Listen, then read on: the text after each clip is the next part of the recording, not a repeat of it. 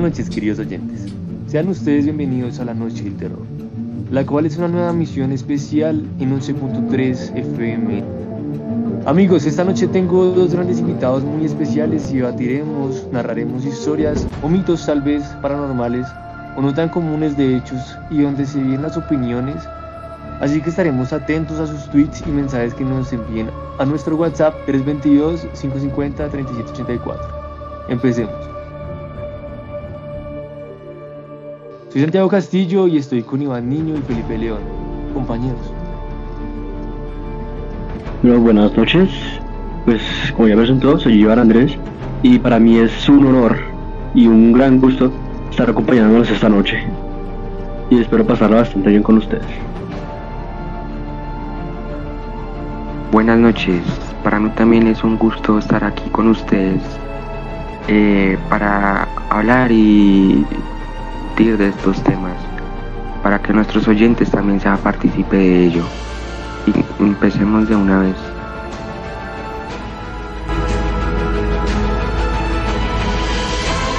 Amigos oyentes y Iván, León, ¿ustedes han escuchado de la ruta del Transmilenio G66?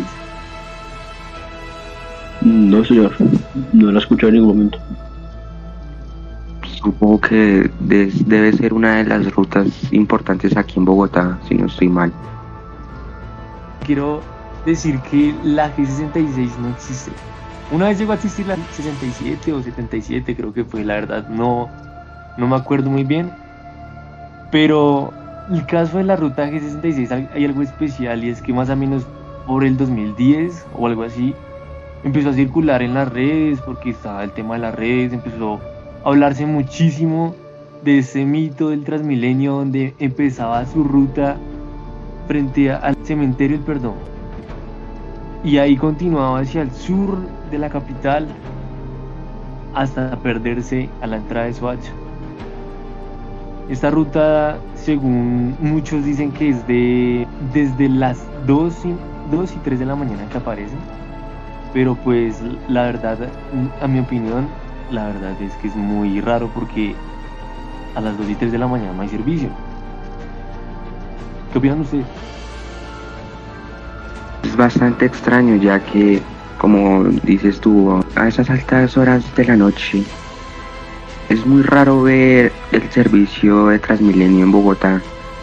Y lo que nos dice es que es una ruta que es totalmente desconocida alguna vez la pude haber llegado a escuchar, pero nunca pude llegar a saber bien cómo eran sus paraderos. Pues a enterarme de esto es como, en serio es demasiado extraño esto, porque de la nada desaparece, pues como dice, el sur desaparece en Suacha y sin dejar ningún rastro. Prácticamente al salir de la capital en Suacha, y una pregunta que nos deberíamos hacer o que nos hacemos y es y esta ruta alguna vez tuvo partícipe de pasajeros pasado con ellos o termina la ruta sin ningún pasajero. Es, es bastante extraño no sé qué dicen ustedes. Esa es una buena pregunta. Y la ruta para muchos de los que la comentan hay algo que siempre es muy común y es que dicen que se habla de que no tiene conductor, la ruta va sola. Para, abre sus puertas y el que se suba, pues desaparece. Simplemente desaparece. No se conoce el paradero, no se conoce su rastro, simplemente desaparece. Esa historia se volvió famosa más como en 2015, que iban dos, eh, dos muchachos, dos dos jóvenes que estaban eh, repartiendo en una discoteca muy cerca de las estaciones Bosa. Y él, sin más dinero, pues se coló el Transmilenio. Pero entonces es raro porque el Transmilenio, por lógicas, por muy tarde que pase, a las 12 de la madrugada. Y inicia su trayecto a las 4 y media de la mañana. Entonces a las 2 y 3 de la mañana pues no tendría sentido, pero más sin embargo muchísimas personas, muchísimas aseguran haber visto ese Transmilenio y que va sin pasajeros, va sin conductor y la persona que se suba pues simplemente desaparece. Continúo contando la historia de los dos jóvenes que estaban departiendo en una discoteca y simplemente un joven acompañó al otro y el otro pues sin más cogió la ruta del Transmilenio y a él se le hizo extraño que la ruta dijera G66. Dice que su amigo no volvió a aparecer. Es bastante extraño. No sé qué opinen nuestros oyentes. Eh, ahorita mismo pueden etiquetarnos y de pronto en la siguiente emisión podemos eh, leer lo que opinan y lo que dicen. Si de pronto alguna vez han visto a esa extraña ruta o de pronto han subido y han tenido el fortunio de bajarse antes de salir de la capital. Me acaba de escribir Sofía 3.2. Dice, yo vi la ruta G66 en Soacha como a las 3 de la mañana y se me hizo muy extraño esto ya que a esa hora no deberían pasar milenios. Aquí es cuando debemos debatir la veracidad de este mito. Porque ¿qué hacen personas en la estación de Transmilenio esperando un Transmilenio a las 2, entre 2 y 3 de la mañana? O sea, es muy extraño. Es, raro que la gente diga eso, que está esperando el Transmilenio a las 2, 3 ya, ese, las estaciones están cerradas, o sea, no hay nada de servicio. O sea, creo que es algo, una leyenda popular inventada por la gente. Exacto, es un mito por debatir. No siendo más, esa historia la dejamos abierta para la próxima misión. Esperamos sus comentarios. Este espacio fue patrocinado por Rich Studios.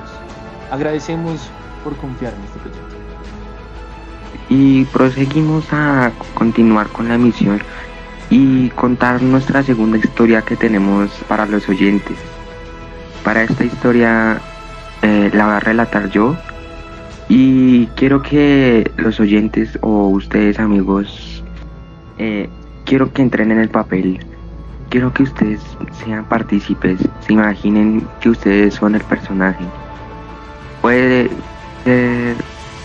puede llegarles a generar un poco de sentido, ya que es una historia muy eh, terrorífica, sin respuestas.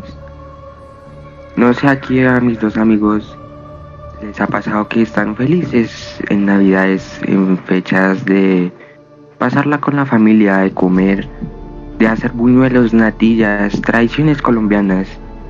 El 24, eh, con ansias de que sean las 12 de la mañana, de la madrugada, a poder abrir sus regalos. Eh, no sé ustedes qué dicen, a más de uno hemos esperado con ansias estas fechas. Por supuesto, yo más a una corta edad con música, con festividades. Quiero que eh, se imaginen ustedes que están en su, con su familia, eh, esperando a su familia cuando lleguen, poder festejar. Llegan sus primos, juegan toda la noche eh, antes de que sean las 12 de la mañana. La pasan muy bien, comen rico, sus buñuelos que los hacen muy deliciosos su abuela, su madre. Eh, y llega a las 12, abren sus regalos, te regalaron el juguete que más deseabas. Cuando llegó la hora de despedirse, porque tu familia vive cerca o tenía que irse, llega tu mamá y te dice que tienes que irte a dormir, de que en, la mañana del 25 puedes seguir jugando. Y tú como una ansias de seguir jugando al día siguiente, vas a tu habitación y te vas a dormir. Pero es aquí donde empieza a ponerse un poco turbia la historia, un poco normal. Y es cuando quiero que imagines que estás en tu cama y empiezas a escuchar pasos, pasos en el primer piso o en el mismo pasillo de tu piso. Y no le prestas atención, pero es de repente cuando en el cuarto de tus padres escuchas a tu mamá gritar o a tu padre. La, escuchas gritar muy duro, pero demasiado que no es un grito muy normal de una persona. Tú casi con miedo, llorando con los ojos aguados, con la piel de gallina, decides ir a ver qué ocurre. Pero es cuando cruzas la puerta de tu habitación y miras una sombra. Aterrorizado decides volver a tu cama y arroparte. Con miedo de que alguien entre a tu cuarto, decides hacerte el dormido. Y escuchas que alguien abre tu puerta, te observa, te mira. Escuchas que raya la pared o escuchas que hace algo con la pared. No sabes qué, pero tú con miedo sigues de estar dormido. Después pasas dos horas, decides tomar valor y levantarte a revisar qué fue ese sonido tan oscuro que escuchaste en el cuarto de tus padres. Y al entrar, ves a tu madre o a tu padre muerto, muerta, eh, descuartizados, tú con los ojos llorosos sin saber qué hacer, decides volver a tu cuarto a, eh, a llorar solo porque no estás con nadie. Recuerdas que escuchaste algo en la pared decides ver y lees que la persona o el, algo que escribió eh, te un mensaje diciendo que sabía que estabas despierto y que has desconcertado con cientos de preguntas. No sé, mis amigos, qué opinen de esta historia que es muy fría, muy seca y nos deja con muchas incógnitas pues pienso que es un caso bastante inhumano y cruel hacia una familia. Es bastante despiadado como alguien puede llegar a hacer esas atrocidades. Y más que nada en estas fechas tan importantes y bonitas que se supone que son solo alegría. Una de las cosas que en verdad me quedo pensando es si él sabía que el niño está despierto, ¿por qué decidió dejarlo vivir?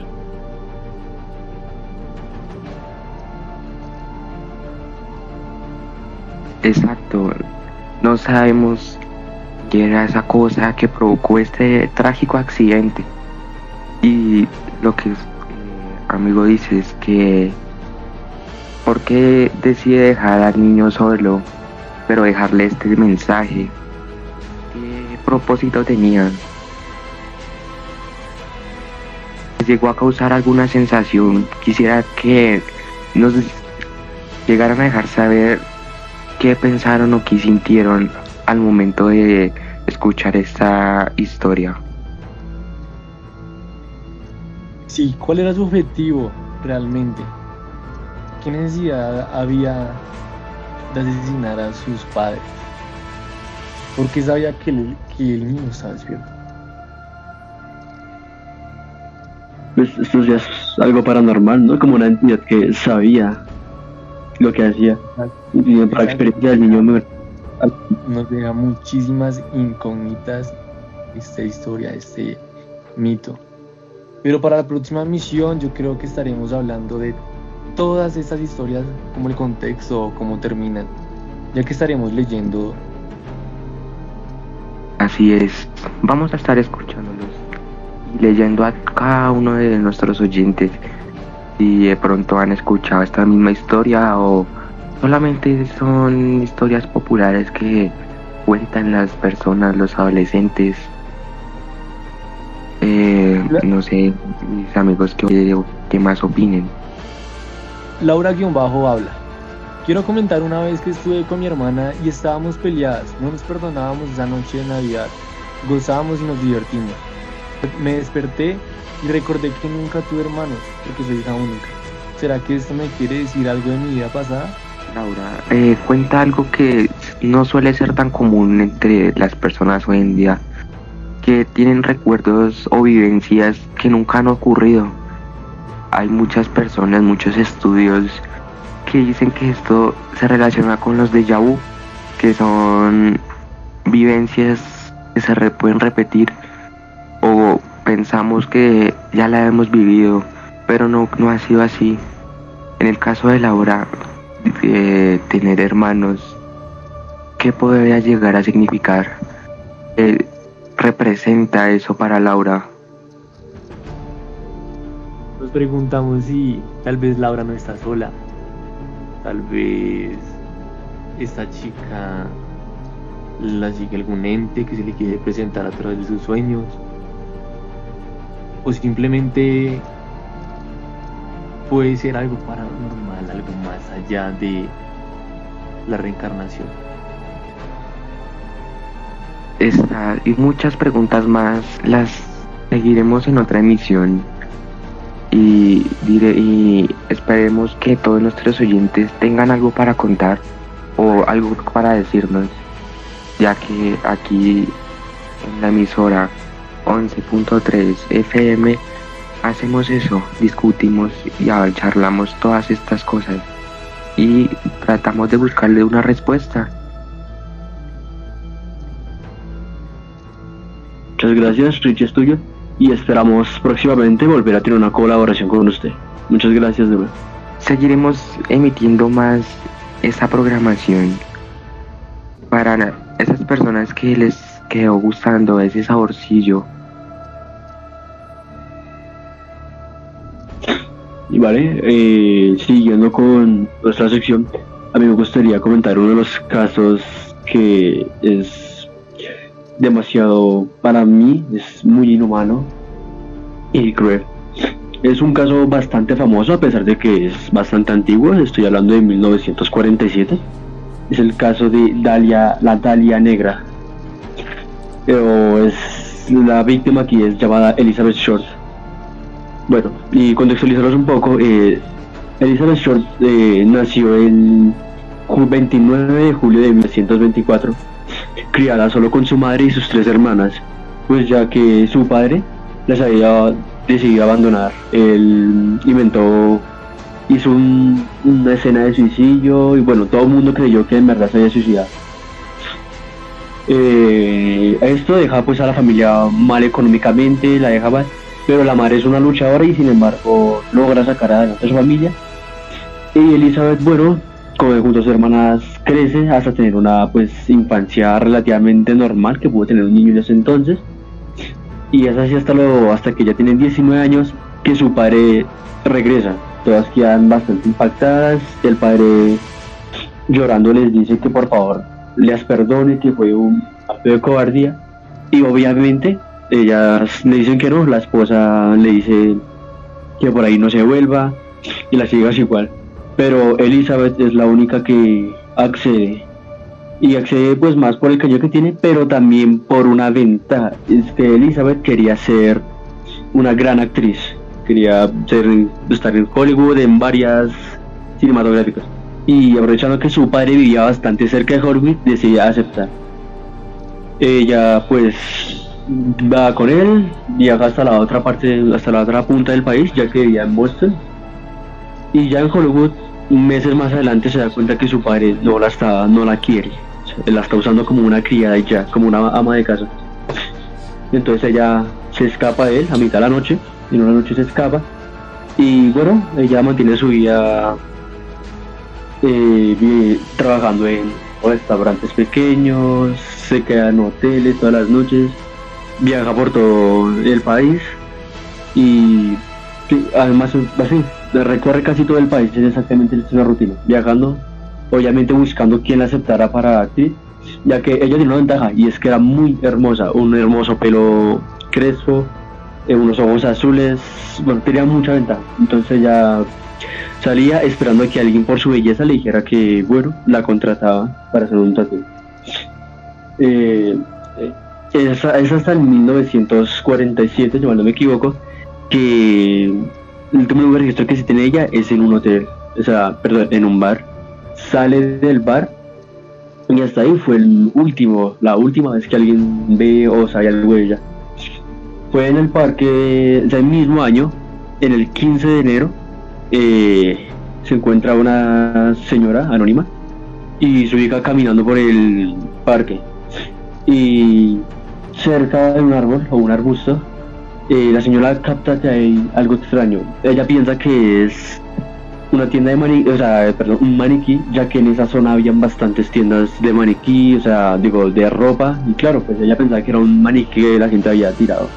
O sea, ella decide, pues por la curiosidad, decide caminar, ver qué es lo que es, pero cuando ya está bastante cerca se da cuenta de que eso no era un maniquí, sino era una persona eh, desfigurada totalmente la cara, mmm, una pierna rota, y lo más impactante es verla mutilada por la mitad. Ella, o sea, ella un poco llama a la policía, pero por algún motivo la prensa es la primera en enterarse. Y muchos periódicos, muchos noticieros van y ese rumor en menos de tres horas ya era muy conocido por todo el país. Y la policía llega y efectivamente se dan cuenta que Elizabeth Short. Eh, una de las cosas importantes es que se le da el nombre de Dalia Negra, ya que hace poco, en ese mismo año, se había dado, publicado un libro llamado La Dalia Azul, que trata exactamente de lo mismo, sobre una mujer que se encontraba muerta, y negra se le da por que ella siempre, particularmente ella siempre estaba vestida de negro. Que me gustaría saber qué piensan ustedes sobre todo esto.